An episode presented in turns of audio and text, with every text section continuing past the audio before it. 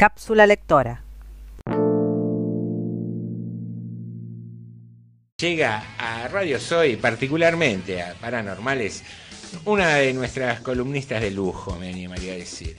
Ahí batallando con su pluma en mano, corrigiendo tildes, corrigiendo estilos y, por qué no, cada tanto dándose el lujo de escribirnos algo en su blog, presentamos nada más ni nada menos que a Adriana Greco. ¿Cómo estás, Adriana? Buenas noches. Hola, ¿qué tal? ¿Cómo están? Qué, qué, qué pavada de presentación, ¿eh? Impresionante, así son merecidas para nuestros columnistas. No podría ser de otra manera. Ah, muchas gracias. ¿Cómo anduvo esa semana? ¿Bien? Bien, todo bien. Bueno, bueno, me alegro. ¿Qué nos preparaste para hoy? Para hoy les preparé a, Silvina Ocampo, porque ya es hora de que hablemos de una escritora, ¿no? Ah, me parece muy bien. No, Defendiendo los derechos del género. Exacto, exactamente. Bueno, ¿qué, no, ¿qué tenés para contarnos de Silvina? Bueno, de Silvina, eh, bueno, Silvina tal vez la conozca eh, la gente más que nada como vinculada a, la revista Sur a través de su hermana Victoria, que fue la fundadora de la revista Sur, y a, a de Bioy, Casares, ¿no? Amigo de Borges, bueno, ella estuvo en todo ese grupo de, la década del 30, eh, bueno, todo en social de la narrativa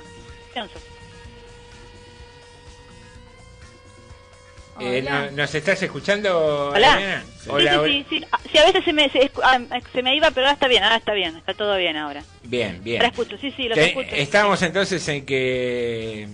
Qué grupete, ¿no? Borges, de Casares, ¿eh? Congregaba a unos chicos que recién arrancaban a escribir. Claro, a unos, ¿viste? unos niños, unos, ¿viste? Unos, unos analfabetos totales, ¿viste?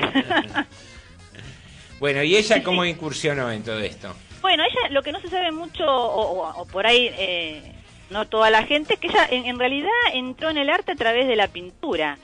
Eh, de hecho fue eh, la del maestro Chirico, el italiano, si bien no perteneció al movimiento surrealista, pero fue una especie de antecesor a este movimiento, y entró por la pintura y luego tuvo una especie de decepción, lo que dicen algunos biógrafos, y se decidió por, por escribir. Eh, así que bueno, ella dio, tiene una, una obra, una producción que se extiende por más de 50 años. Eh, siempre conservó el bajo perfil, tal vez estar a la sombra de, de Bioy y de Borges o de Silvina. Perdón, de Victoria. De Victoria. Eh, de Victoria. Victoria, es la, hermana. Ellas eran seis hermanas, las Ocampo, perteneciente a la, alta burguesía del de país, de Buenos Aires y bueno, Victoria de la Mayor. Eran seis hermanas mujeres, Victoria de la Mayor y Silvina la más chica, estaban en los extremos. Te, iba a preguntar eso, perdóname que te interrumpa. esa cuestión de pertenencia a cierta clase social, como lo, era Borges o Bioy Casares, eh, ¿se veía reflejado en la temática de su literatura o no? Lo que pasa es que los modos de vida inevitablemente surgen en, la, en la literatura, en los textos. De, uno de los personajes eh, muy recurrentes en su literatura es todo el ejército de sirvientes, planchadoras, modistas. No olviden que era de una familia que tenía varias casas, la famosa casa de Mar del Plata, que ahora es la Villa Campo, también en San Isidro. Eran, ellos de hecho fueron educadas en, también en Europa, la lengua, el francés y el inglés, más el francés que lo hablaba eh, Victoria y el inglés por parte de Silvina. Y sí, este, salía, salía esa temática de, clase, por decirlo de alguna manera. Sí, pero en realidad no, no, no se restringe eh, porque pertenezcan a una determinada clase a solamente a la problemática eh, de, esa, de ese mundo. que ella también, de hecho, en los, en los cuentos, no solamente los que vamos a recomendar, sino en general en su narrativa, también hace una especie de crítica a esos valores de clase y crítica a la sociedad en general a la, clase a la que ella indudablemente eh, por destino perteneció. Pertenecía, claro. Bueno, ¿y qué, qué tenemos para recomendar como para que aquel que... Siempre la premisa que tenemos en nuestro programa es esa, ¿no? De acercar a la lectura a alguien que no tiene por costumbre eso, digamos, y engancharse con un libro y eso ¿qué, ¿qué le recomendaríamos de ella como para arrancar? No, para arrancar, en realidad cualquier obra de un escritor es, no, no hace falta arrancar por un lugar en especial, porque tal vez yo elija algo que a unos les guste, a otros les guste más, a otros menos. Eh, lo importante es leer y, eh, y leer a los escritores, y a los escritores que a uno les gusta. No hay tampoco una obligación de leer a un clásico, porque si a alguien no le gusta, por ejemplo, Shakespeare para tomar un clásico universal, tampoco tiene por qué no leerlo. No, no, seguro, no, no, no lo planteamos como una obligación. Simplemente sabiendo de tu conocimiento apelamos a la recomendación para decir por ahí este es más accesible. Digo yo, no sé, dentro de mi ignorancia, por ahí los autores tienen textos más accesibles en, en algunos en algunos títulos que en otros, digamos. O una temática, a veces se especializan o son, claro, tienen una temática específica que es la que con la que se manejan mejor y de el lector ahí puede decir, bueno, esta temática me gusta, la tomo y voy a leer a Silvina Ocampo. Bueno, en, este caso yo elegí un, compilado de cuentos.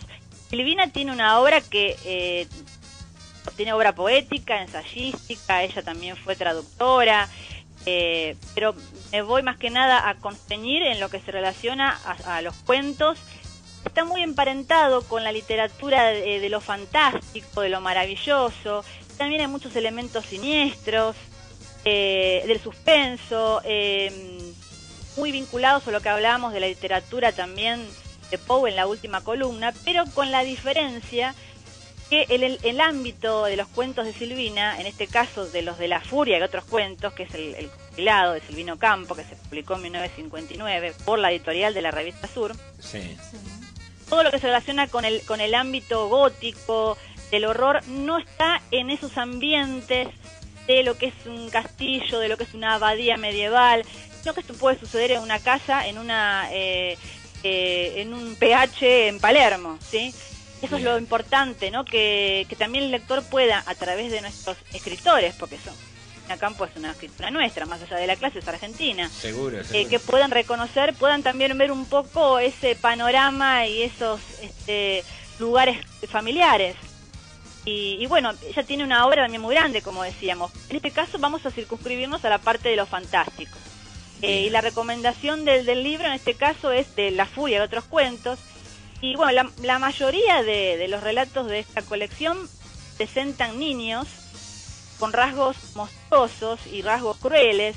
Es decir, hay una nueva subversión que impone eh, Silvina. En este caso, de los roles tradicionales de los personajes. Ella tanto por época como por lo que hablábamos antes, también el tema de la clase, podría compartir la, la, concepción de la infancia como la etapa dorada de una inocente ignorancia.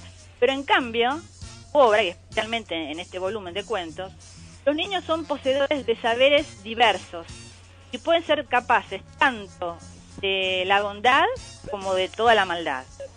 Y estos niños que subvierten esa imagen clásica, eh, además de ellos, también vamos a encontrar otros privilegiados en los Silvina, tanto por cantidad como por características, que es el tema de los servidores que hablábamos antes, eh, y los personajes femeninos.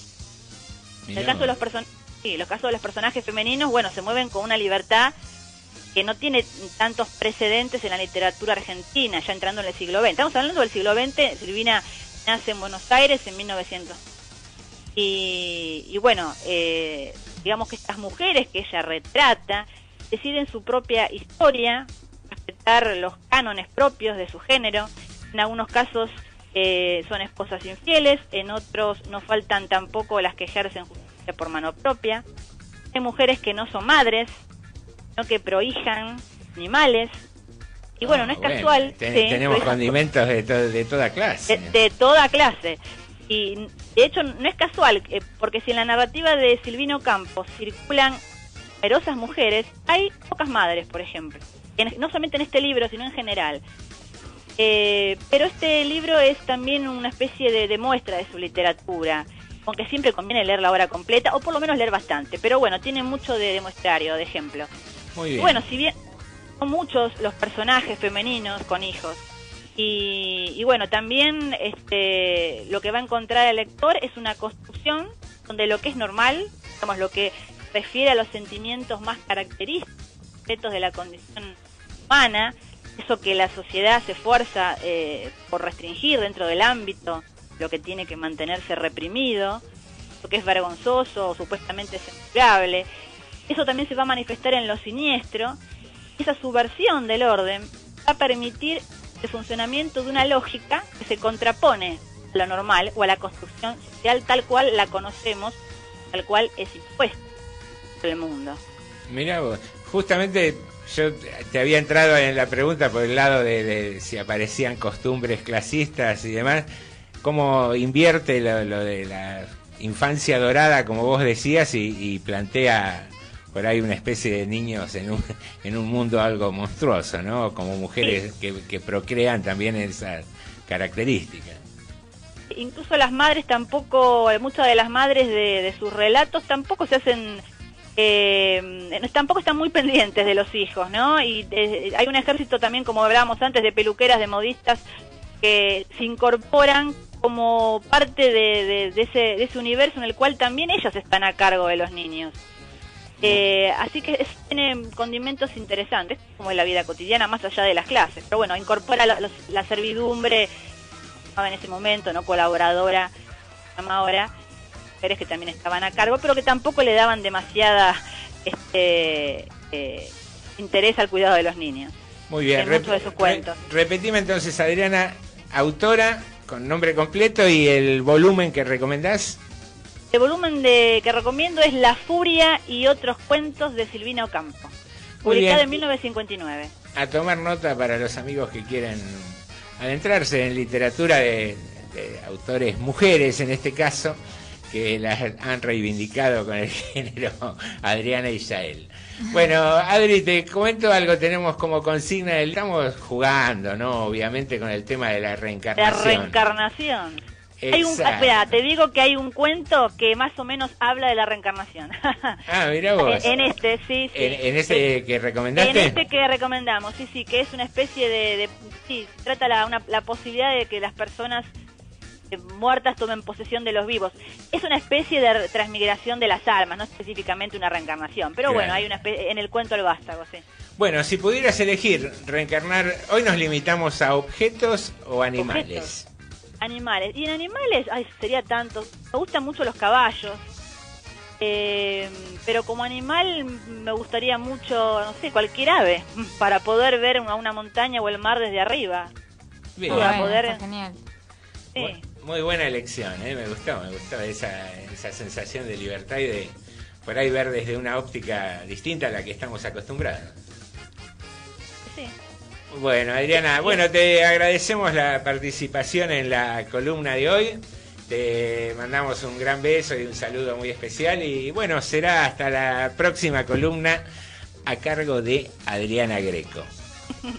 bueno, un beso a los tres chicos. Gracias, muy buenas noches. Bueno, esta fue nuestra columnita en la que tiramos una soga con alguien que sabe mucho del tema como para que te vayas enganchando a leer, que es una linda costumbre. cuesta desarrollar en tan poco tiempo obras tan, tan, grandes, ¿no? Te, veía, te colgaste ahí pensando en eso cuando, hablaba Adriana y... Eh, pues cuesta resumir, quizá uno cuando piensa la cuestión... Yo tuve la posibilidad de visitar la villa Ocampo, viví seis años en Mar del Plata y uno respira esta cuestión aristócrata, pero por otro lado se despojaban de eso y, hacían arte y escribían literatura, de la misma manera que Borges, a pesar de haber crecido en un lugar también de buena posición, se, le escribía a los cuchilleros y, se metió en un mundo que no conocía. De eso se trata de escribir, meterse en donde uno no conoce o donde uno conoce demasiado, digamos, qué sé yo. Muy bien. Gracias por escuchar Cápsula Lectora.